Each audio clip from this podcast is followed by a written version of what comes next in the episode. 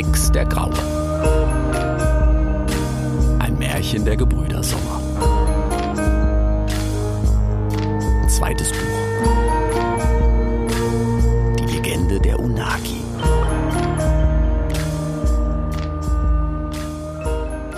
Kapitel 2 Mittag in Skinkton Du siehst schlecht aus, Bruder. Hättest die Achwa deines Freundes nehmen sollen, ja? Dann wirst du bald sein Schicksal teilen, wenn Fennec nicht doch noch was einfällt, der Achwa, ja? sprach der Wüstenfuchs, nachdem er ihre Schlafhöhle verlassen hatte. Die Sonne stand tief am Horizont über den Sandbergen im Westen und warf ihr blutrotes Abendleuchten auf die große Sterndüne, in deren Schatten Fennec nun umherhuschte. Dabei zog er tiefe Kreise in den Sand, von einem kleinen, aus einzelnen vertrockneten Strohhalmen bestehenden Busch zu dem einzig anderen weit und breit und wieder zurück, während Rix halb im Eingang ihrer kleinen Höhle lag und hektisch und unkontrolliert hechelte. Er sah tatsächlich nicht gut aus. Du kannst klettern, hast du gesagt, richtig? Rix nickte hechelnd. Auch Gestein oder nur Holz? fragte Fennec, der nun stehen geblieben war. In den Bergen ging's ganz gut, krächzte Rix heiser. Dann hast du nur eine Chance, ja? Skinkton. Wenn du's bis dahin schaffst, ja? Sagte Fennec leise und noch ernster, als er es ohnehin sonst schon war. Was ist Skinkton? fragte Rix, nun fast gehaucht. Ein Märchen, ein Mythos, eine Legende. Genau der richtige Ort für verdurstende Graufüchse, ja? Komm, ich erzähl's dir unterwegs. Yalla. Rix und Fennec wanderten die ganze Nacht und der Wüstenfuchs gab bereitwillig Auskunft über Skinkton. Die Schlucht der Echsen, ja? Das Tal des Todes. Schon als junger Fuchs haben mich alle davor gewarnt, ja? Und weder die Geschäfte noch die Zeit der Lachwa haben mich je dorthin geführt. Es heißt, Skinkton gehe auf eine alte Dschungelechse zurück, eine Wickelskink. Einst habe ein großer Vogel, die Geschichten reden mal von einem A, mal von einer Harpie, und viele Jungtiere hören und erzählen die Geschichte gerne mit einem Pelikan. Die meisten Jungtiere hier lieben Pelikane, ich schwör. Am liebsten hören sie Pelikanwitze, ja? Jedenfalls trug ein großer Vogel einst ein schwangeres Wickelskink-Weibchen aus dem Dschungel in die Wüste. Es heißt, der Vogel wollte es in sein Nest in den blitzenden Bergen bringen, ja? führte Fennec aus. Aber, aber in den Donnerbergen nisten gar keine, keine Vögel, sagte Rix und musste keuchend husten. Seine Kehle war trocken wie der Sand und schmerzte. Ja, heute vielleicht nicht, ja? Doch diese Geschichten sind alt.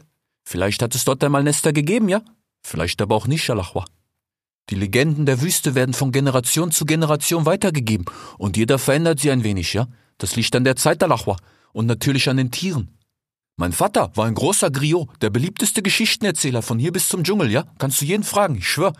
Er kannte stets viele Versionen derselben Geschichte und wusste immer genau, wer in der Wüste gerade welche hören wollte oder sollte, ja? Aber ich bin nur ein einfacher Geschäftsfuchs, das musst du mir nachsehen, Bruder. Ich habe die Geschichten oft gehört, aber nur selten erzählt, ja? Sehr zur Enttäuschung meines Vaters, aber das gehört jetzt nicht hierher, Lachwa. Jedenfalls ist das Wickelskink-Weibchen aus dem Schnabel oder den Krallen des Vogels gefallen und landete so in der Wüste, ja? Irgendwann fand es einen kleinen unbewohnten Canyon, der in einer kleinen Höhle endete, aber Alachwa, was war das? In der Höhle gab es sogar einen Brunnen, an dessen Grund tief in Ma noch junge frische Achwa schlummerte.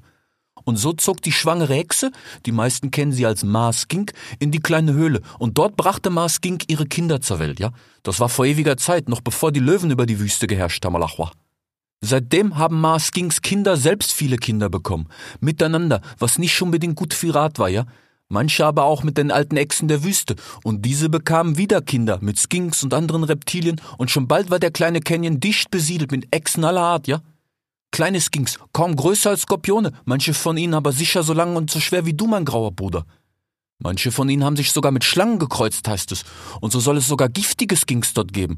Darüber ist aber nur wenig bekannt, ja? Die Echsen bleiben meist unter sich in Skinkton. Und da ihre Wasserstelle für die meisten Raubtiere, mich eingeschlossen, wohl unerreichbar ist, wie es heißt, interessiert sich auch kaum jemand für Skinkton. Es hat immer wieder Versuche gegeben, meist von den Vögeln, die Echsen im Canyon zu jagen, aber er ist größer als man denkt, ja, und so verschlungen und zerfurcht, dass sich dort Haufen von Haufen von Haufen von Skinks auf ewig verstecken können, ich schwör, so dass die Vögel es irgendwann aufgegeben haben. Über die Jahre sind die Skinks sogar so viele und so stark geworden, dass gerade Säugetiere sich kaum noch dorthin wagen, ich schwör. Das heißt, eins eine verdurstende Hyäne aus Verzweiflung nach Skinkton gegangen, aber die Skinks haben kurzen Prozess mit dir gemacht, Dalachwa sagte Fennec und ließ traurig die langen Ohren hängen. Wie meinst du das? fragte Rix. Na, spannen wir uns einzuleiten, ja? Fennec war selbst nicht dabei und Fennec hört nur, was die Tiere reden, ja? Und die Tiere haben viel Fantasie. Aber meist nicht so viel Fantasie, schwör. Ich hab zu oft und zu glaubwürdig gehört, dass Tiere dort gestorben sind und die Skinks daran nicht ganz unschuldig waren, schwör. Aber so wie's aussieht, sagte Fennec und blickte mit traurigen Augen auf Rix, dessen Schnauze so trocken war wie der Stein, den er, seit sie liefen, wieder brav zu lutschen versucht hatte. Doch sein Maul gab nicht einen Tropfen Speichel mehr frei, und so hatte er ihn wieder ausgespien. So wie du aussiehst, ja, haben wir keine Wahl. Dir bleibt nur Skink nicht schwör. Tatsächlich war Rix froh, dass er sich selbst nicht sehen konnte. Wenn er nur halb so schlimm aussah, wie er sich fühlte, dann musste er mittlerweile auf Geier wirken wie ein gestrandeter Lachs auf Bären. Im Morgengrauen sahen sie im Osten Felsformationen, die sich schon bald entlang des Horizonts drohend über die aufgehende Sonne schlängelten. Das muss es sein. Halte durch, Bruder. Yalla! Sie näherten sich schließlich den Felsen, und als sie schon den Eingang einer Schlucht erkennen konnten, bemerkte Rix kurz davor ein etwa dachsgroßes Loch im Sandboden, in dem ein Erdmännchen lag. Nicht, dass Rix gewusst hätte, was ein Erdmännchen war, aber die meisten Tiere hier waren ihm so fremd wie ihre Namen. Rix hielt es im ersten Moment für eine Art sandfarbenes Wiesel, das nun mit verkrusteten Augen, schwach und pfeifend atmend, halb im Boden vergraben lag. Der ist ja noch übler dran als ich, dachte Rix und flüsterte heiser zu Fennec. Wir müssen ihm helfen. Wir sind doch schon da. Wenn, wenn Sie Wasser für mich haben, dann doch auch sicher. Da sprach plötzlich das Erdmännchen. Oh, macht euch nicht die Mühe, mes amis. Für Ernesto ist es zu spät.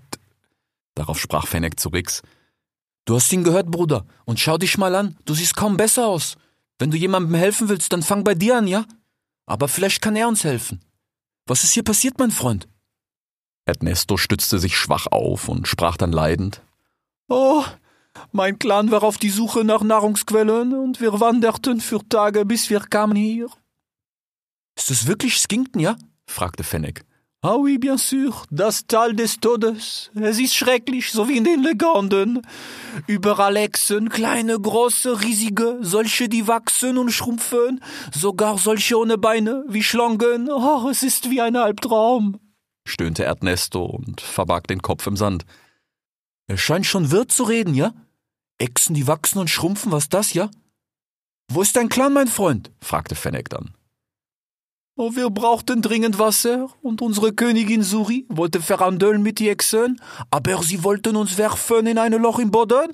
Es kam zu Kämpfen, ein Kröt hat geschossen Blut wie ein Erdmann sein Piss, pardonnez-moi, mes amis, und ein riesiger Ex, groß wie ein Hyän, hat mich erwischt an die Beine. Ich konnte mich losreißen und fliehen mit meinem Clan, aber weh mir, der Geifer von die Ex ist tödlich.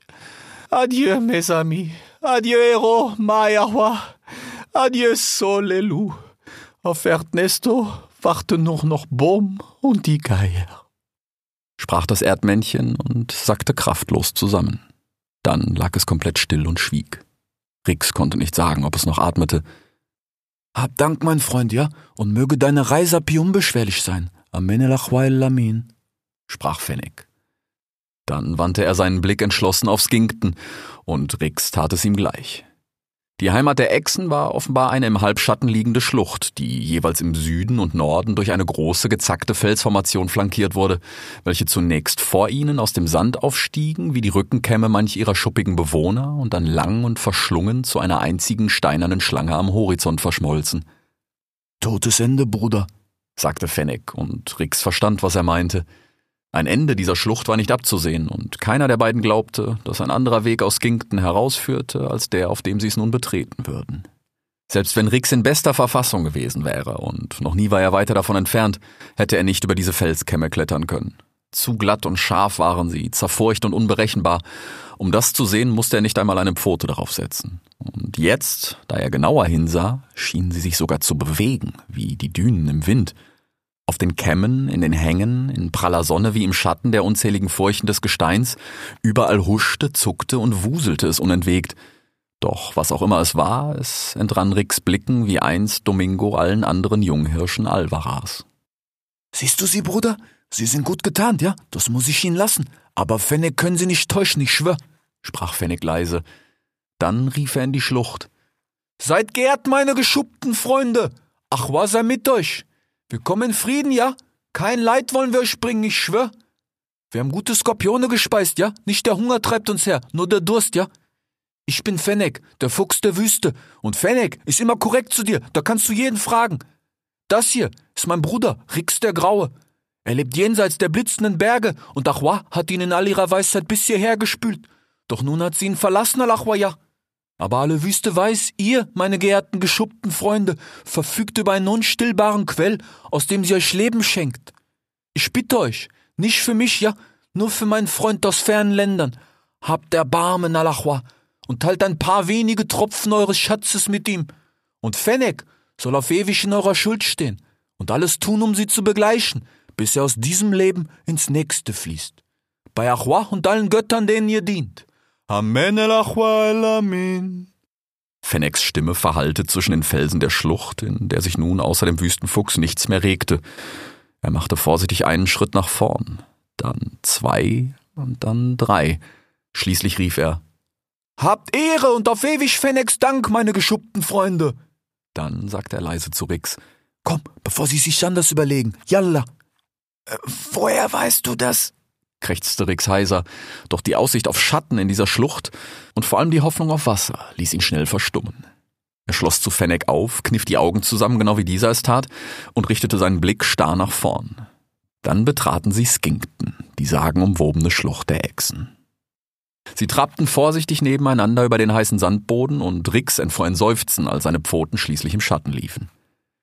Ich schwör, noch ein Haufen Schritte auf dem heißen Sand und ich wär umgefallen, stöhnte er erleichtert. Oh, freu dich nicht zu früh, Bruder. Es wird bald Mittag, und wenn wir bis dahin keine Höhle finden, ja, werden du und deine Pfoten soll nicht länger entkommen, ich schwör. Rix blickte zum Himmel. Die Sonne war für den Moment hinter dem Kamm im Süden verschwunden, und doch stieg sie brennend und unaufhaltsam, so dass Rix sich mit jedem Schritt etwas näher an die Felsen wagte, um dem sengenden Sand auszuweichen, auf dem er die heiße Luft tanzen sah. Fennec blickte weiter starr nach vorn, Rix aber schaffte es nicht länger, seinen Blick von den Felsen abzuwenden. Die Echsen verharrten weiter in absoluter Stille, und jetzt, da er so nah war, sah er unzählige von ihnen, wie sie regungslos in den Felshängen standen. Alle schienen sie auf ihn und Fennec zu blicken. Eine gelblich-braun gestreifte Echse, vielleicht so lang wie Ricks Vorderläufe, stand gleich am Fuß der Felsen im Sandboden und starrte ihn besonders intensiv an. Plötzlich flitzte sie über den Sand und umriss mit ihrem Schwanz eine Fläche, zweimal so lang wie sie selbst und dreimal so breit. Dann blickte sie wieder auf Rix, lange und scheinbar zählend, denn sie nickte in Häufchenrhythmen, während ihre Augen den Graufuchs von der Schwanzspitze bis zur Schnauze abwanderten. Schließlich schüttelte sie den Kopf, verwischte einen Teil ihrer Zeichnung und verkleinerte sie. Was macht der da? fragte Rix Fennec. Der wird ein Gebein vergraben, rief eine dunkle graue Echse, vielleicht so lang wie Ricks Schwanz, nur deutlich schmaler, auch wenn die Haut um ihren Hals und Bauch labberig wie welkes Laub an ihr herabhing. Sie stand in den Felsen neben Rix und etwas über seiner Augenhöhe und hatte sich offenbar aus einer kleinen Kluft hervorgewagt.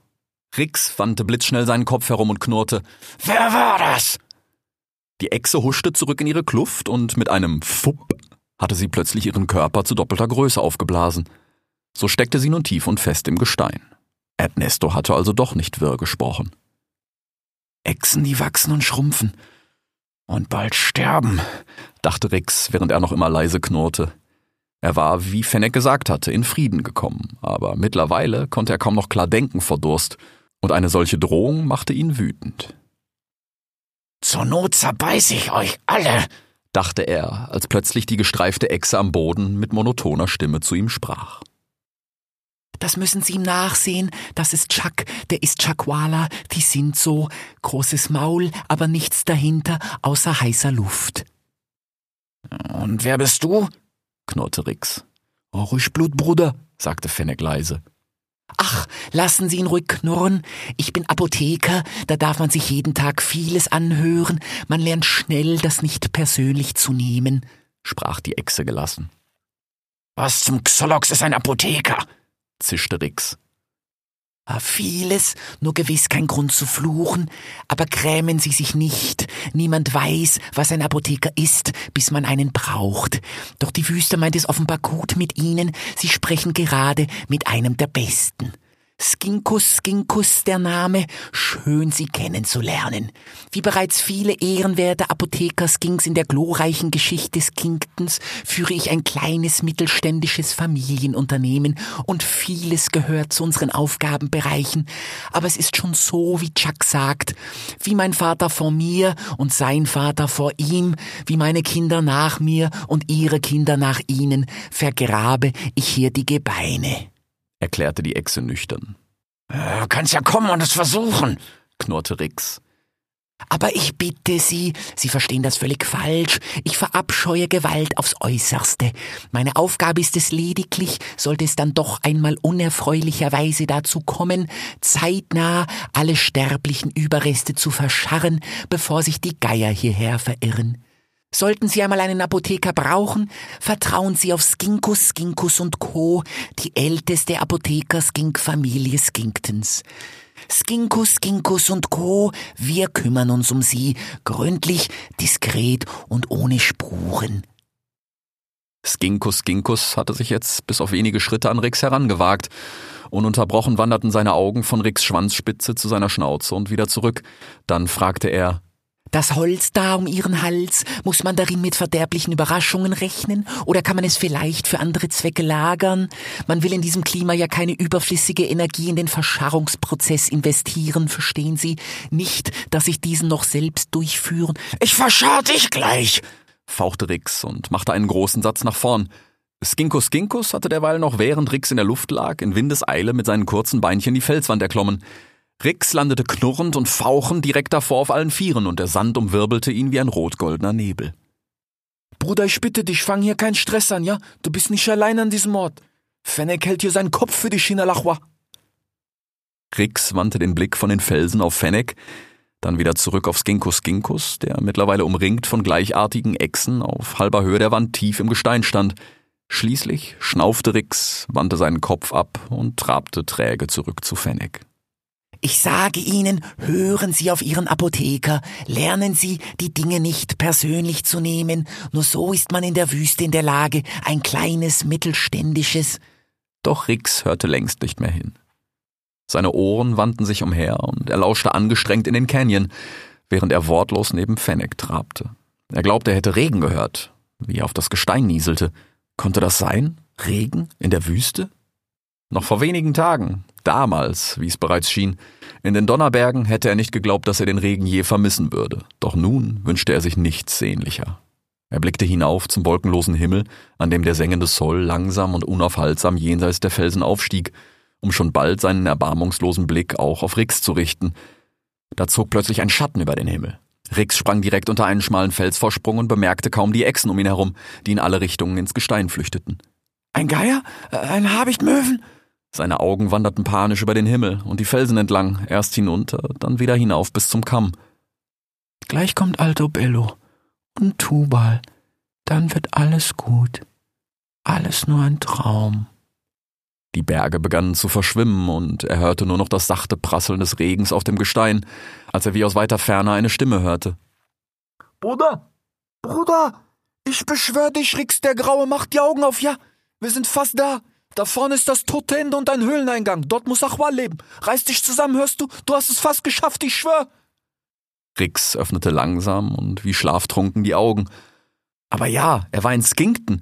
Er schüttelte sich. Alles tat ihm weh und brannte, vor allem der Hals und die Schnauze. Dann hörte er wieder das Prasseln des Regens, doch es war nur das Trippeln der kurzen Echsenbeinchen im Gestein, das zwischen den Felswänden hin und her geworfen und hier, da sie nun tatsächlich am toten Ende angekommen waren, noch gebündelt und verstärkt wurde. So sah Rix schließlich das Ende Skinktons, als vor seinen Augen die beiden Felswände zu einem baumhohen Halbrund zusammenliefen, das nur durch einen kleinen Höhleneingang am Boden aufgebrochen wurde, der vielleicht groß genug für Altobello gewesen wäre.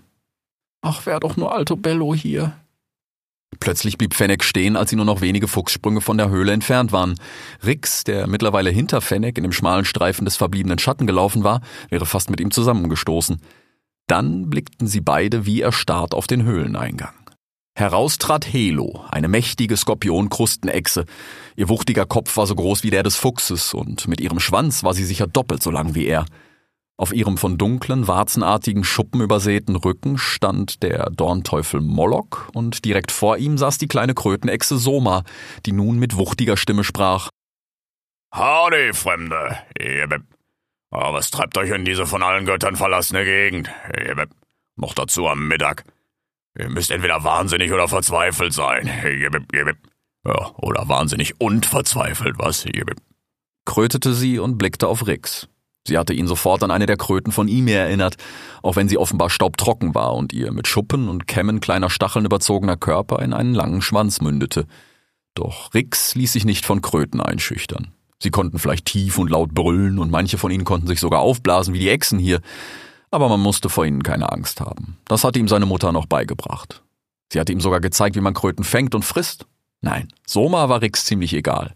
Wie auch Helo, die zwar riesig war, aber offenbar ziemlich träge. Die würde ihm nie zu nahe kommen, wenn er es nicht wollte. Auch nicht in seinem derzeitigen Zustand. Er war noch immer wendig genug und spürte neue Kraft in sich aufsteigen, so kurz vor seinem Ziel. Es war, als könnte er das Wasser bereits riechen. Moloch, der Dornteufel, war nun wieder eine ganz andere Sache. Er war zwar kaum größer als Soma und deutlich schlanker, aber vom Kopf bis zur Spitze seines langen Schwanzes übersät mit spitzen Dornen, und Rix konnte nicht mal erahnen, ob und wenn ja welche davon vielleicht Augen sein mochten. Er war ihm vom ersten Moment an unheimlich. Noch dazu hatte er das Gefühl, ihn irgendwo schon einmal gesehen zu haben. Oder als wenn er ihn noch einmal woanders, wann anders, alles schien zu verschwimmen. Na, er hier mit dem Gestrüpp um den Hals ist offenbar ziemlich verzweifelt, was? Trocken wie eine Wanderdüne, der graue Pelz. Ja, ist ja kaum noch bei sich. Aber da musst du wohl wahnsinnig sein, was? Hab ich nicht recht, Kleiner? krötete Soma und blickte nun auf Fennec. Vielleicht sind wir es, vielleicht sind wir es nicht, Talachwa. Aber diese Gegend ist ganz sicher eines nicht, ja? Von allen Göttern verlassen. Sol strahlt erbarmungslos auf uns herab und Ma mag hier staubig sein und wie überall in der Wüste nur mit Ero tanzen, weil Achwa hier fehlt. Aber Fennec sieht hier überall Achwa. Soma lachte nun schmetternd und alle Echsen in den Felsen stiegen ein. Ja, hört euch ihn hier an. Scheint, als wären wir an einen Prediger geraten. Das ist doch nur so eine Redensart mit den Göttern, Kleiner. Die meisten hier haben nicht viel für sowas übrig. Ja, aber sag mir, wo willst du mit deinen knuffig zusammengekniffenen Augen denn hier Wasser sehen? Fennec sprach ungerührt. Achwa zeigt sich einem jeden, der ihr dient. Und ich sehe sie, hier und jetzt. Sie strahlt in eurem Inneren und aus euch heraus, ja? Sommers Lachen verstummte und die Echsen folgten ihrem Beispiel. Soll das etwa eine Drohung sein? Das würde ich mir überlegen. Oder tue ich dir etwa Unrecht? Habe ich hier irgendwo ein Leck und es tropft was aus mir raus? Die Kröte lachte jetzt wieder schmetternd und alle Echsen setzten ein. Ihr lebt, Alachwa, tut ihr's nicht? rief Fennec und richtete sich nun an alle Echsen. Eure Augen glänzen, eure Stimmen sind voll, ja? Sicher nährt ihr euch am nassen Quell allen Lebens. Seht meinen Bruder, Rix den Grauen aus dem Land hinter den blitzenden Bergen. Er hat seit Tagen kein Achwa gesehen, ich schwör, und sein Glanz erlischt, seine Stimme ist fort, ja? Ich, Fennec, der Fuchs der Wüste, bitte euch, nur für meinen Bruder, schenkt ihm etwas eurer Achwa, und wir ziehen weiter unseres Weges, auf ewig in eurer Schuld. Amen el Achwa el Amin. Die Echsen schwiegen. Sie blickten von Soma auf Fennec und wieder zurück. Ach, guck an, jetzt wird er förmlich. Ja, nun gut. Dann will ich dir erstmal meine Truppe vorstellen. Ich bin Soma und ich bin hier der Meier. Das ist Helo und die ist hier der Sheriff, sprach Soma und blickte hinab auf die riesige Echse, in deren Nacken sie nach wie vor saß. Aber, aber, muss es nicht eigentlich die Sheriff heißen?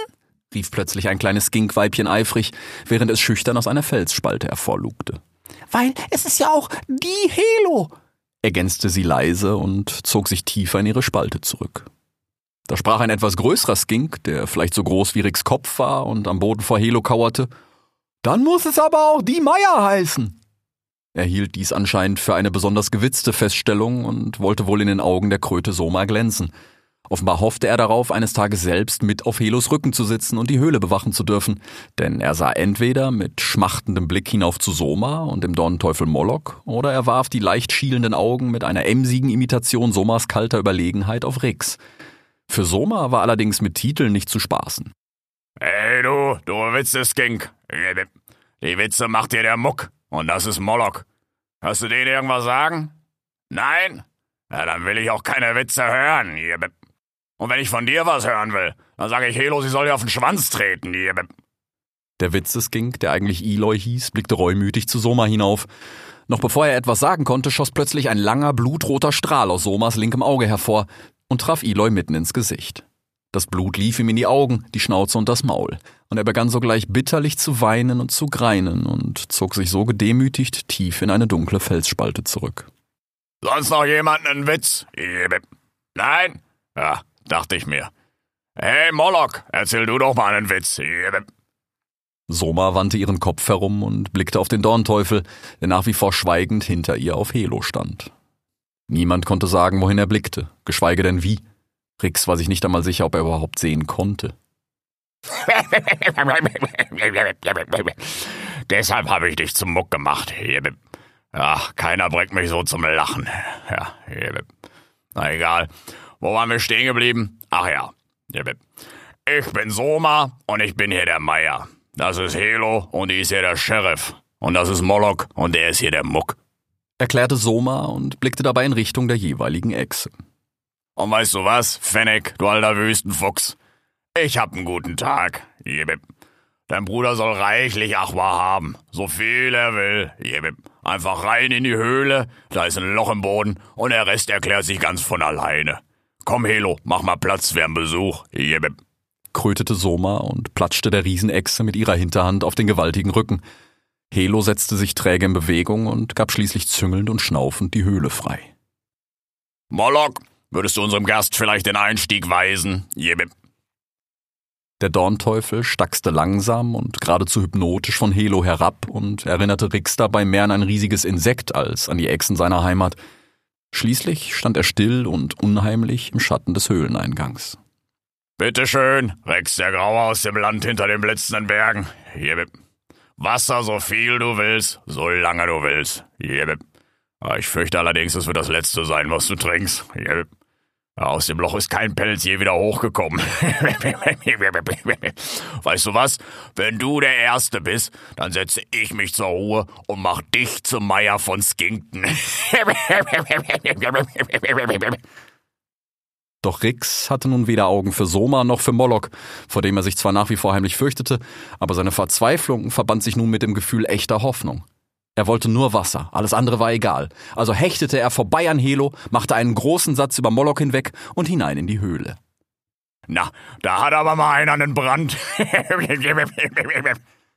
hörte er Soma noch von draußen rufen, doch Rix hatte so viel Schwung, dass er über den Boden hinausschoss und direkt in ein tiefes Loch fiel. Dann machte es Platsch und Wasser blubberte überall um seine Ohren. Eine starke Strömung erfasste ihn und nur weil er dank Kips Kranz um seinen Hals nach oben trieb, wurde er gegen eine steinerne Wand gespült. Seine Hinterpfoten spürten, wie das Wasser unter ihm in ein Loch in der Wand floss und es drohte ihn mitzureißen und zu ertränken. Im letzten Moment spürte er Halt an einem kleinen Felsvorsprung. Da tapste er auf einen losen Ast und wäre beinahe wieder abgerutscht, doch endlich konnte er sich mit den Vorderpfoten an Land ziehen. Dann trank er. Nein, er trank nicht nur, er soff. Solchen Durst hatte er in seinem ganzen Leben nicht gehabt. Und hier sprudelte frisches Wasser offenbar direkt aus der Erde. Er musste vorsichtig sein, weil er nicht sehen konnte und drohte wieder in die Strömung zu fallen.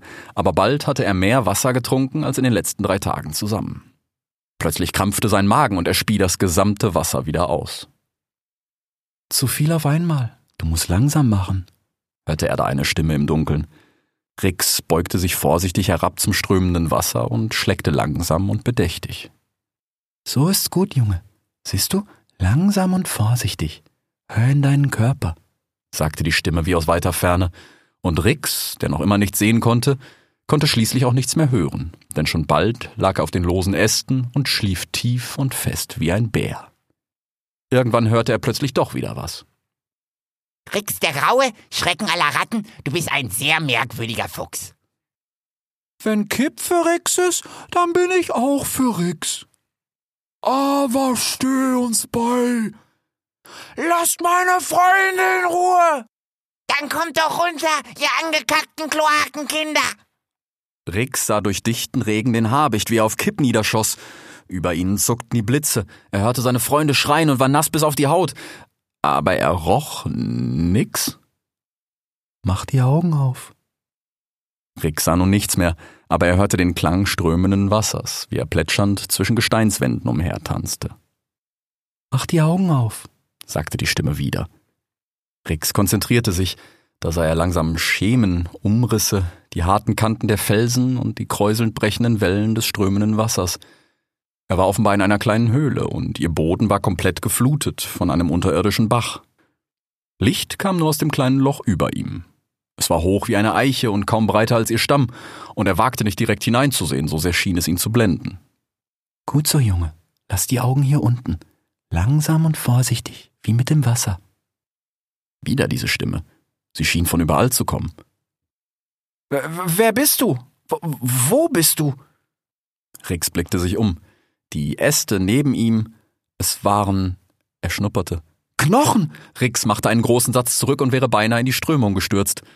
Langsam, Junge, sonst kriegen dich die Fische. Da sah Rix eine kleine Echse jenseits des Wassers auf einem kurzen Felsvorsprung in der gegenüberliegenden Höhlenwand sitzen. Sie blickte ihn an mit ihren drei Augen.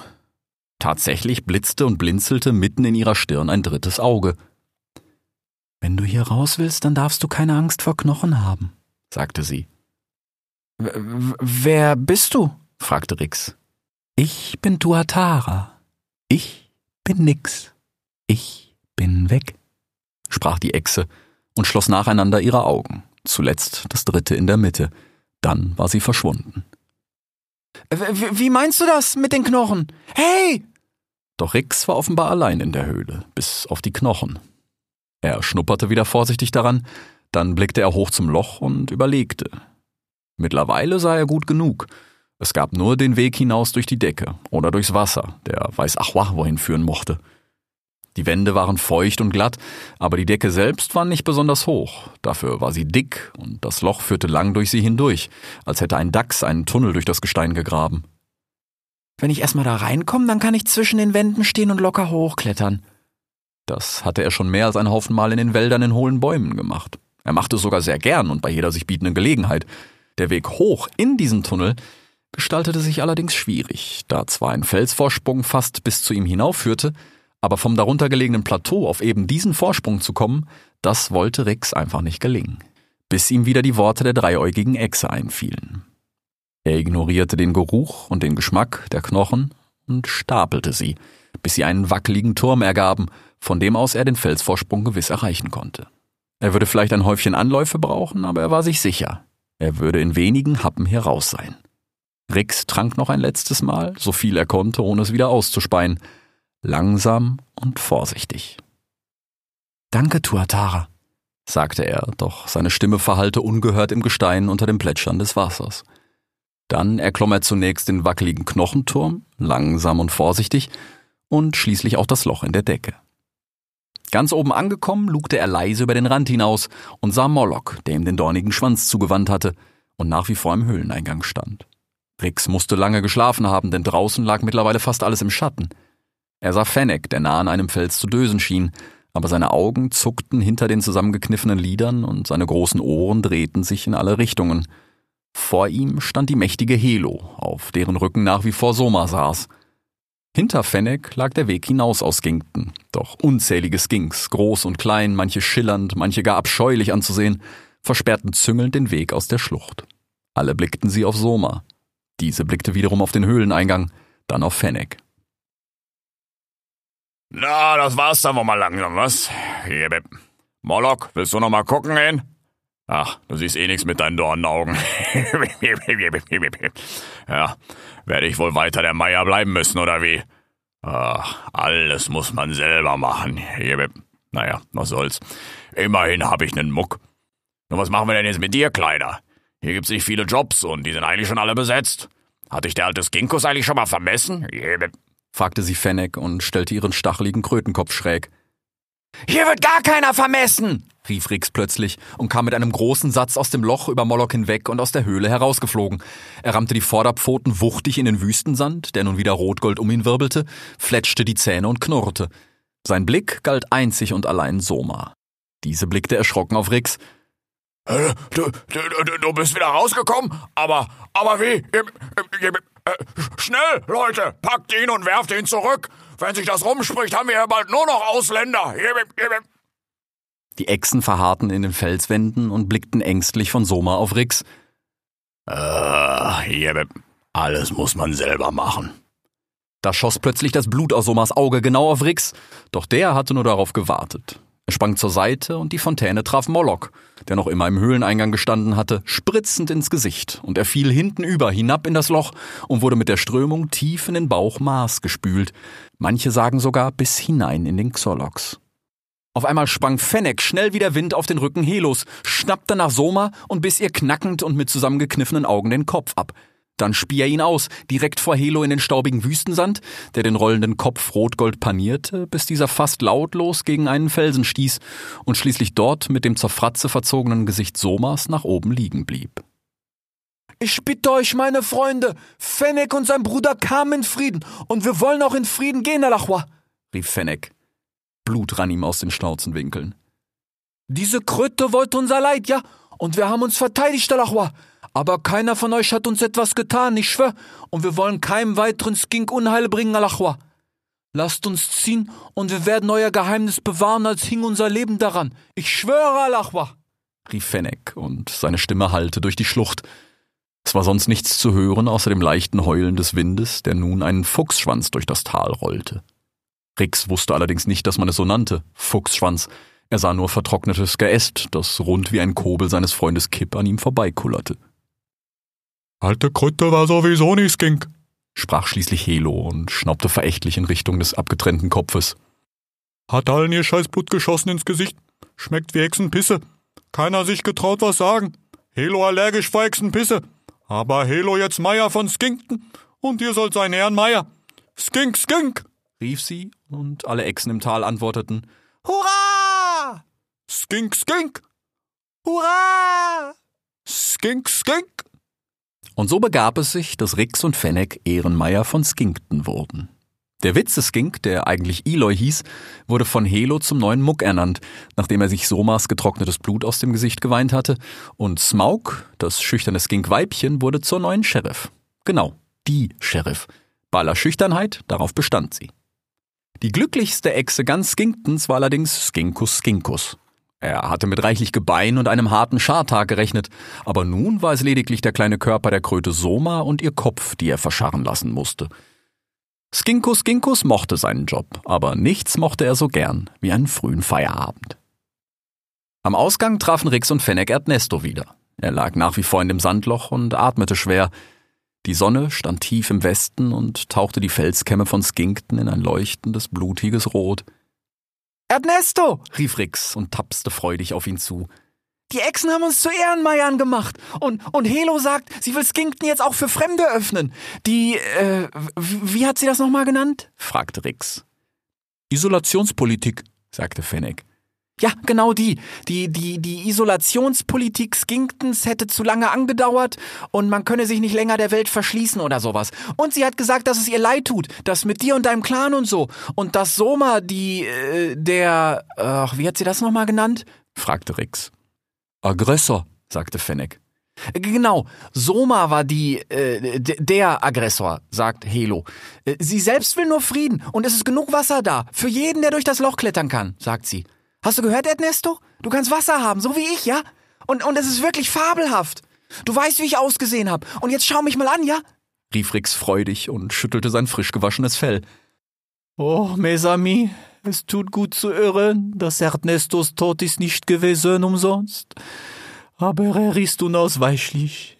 Lebt euer Leben, nutzt euer zweiten Chance, aber Ernesto wird ihr sterben und sein eine Mahnmal für alle Erdmenschen aus ein Zeiten, die es erste Krieg mit die Echsen. Adieu, mes amis. Adieu, Solelu. Weint nicht um mich und sagt meinem Clan, dass ich sie liebe. stöhnte Ernesto theatralisch. Ä aber. Komm, Bruder. Ernesto hat gesprochen, es wird bald Nacht, ja? Wir müssen weiter.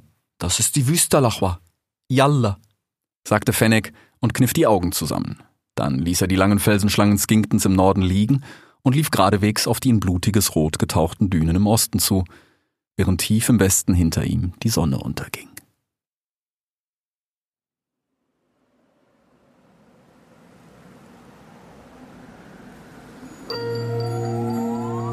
Sie hörten.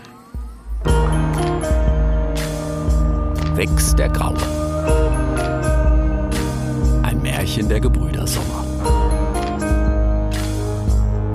Zweites Buch. Die Legende der Unagi.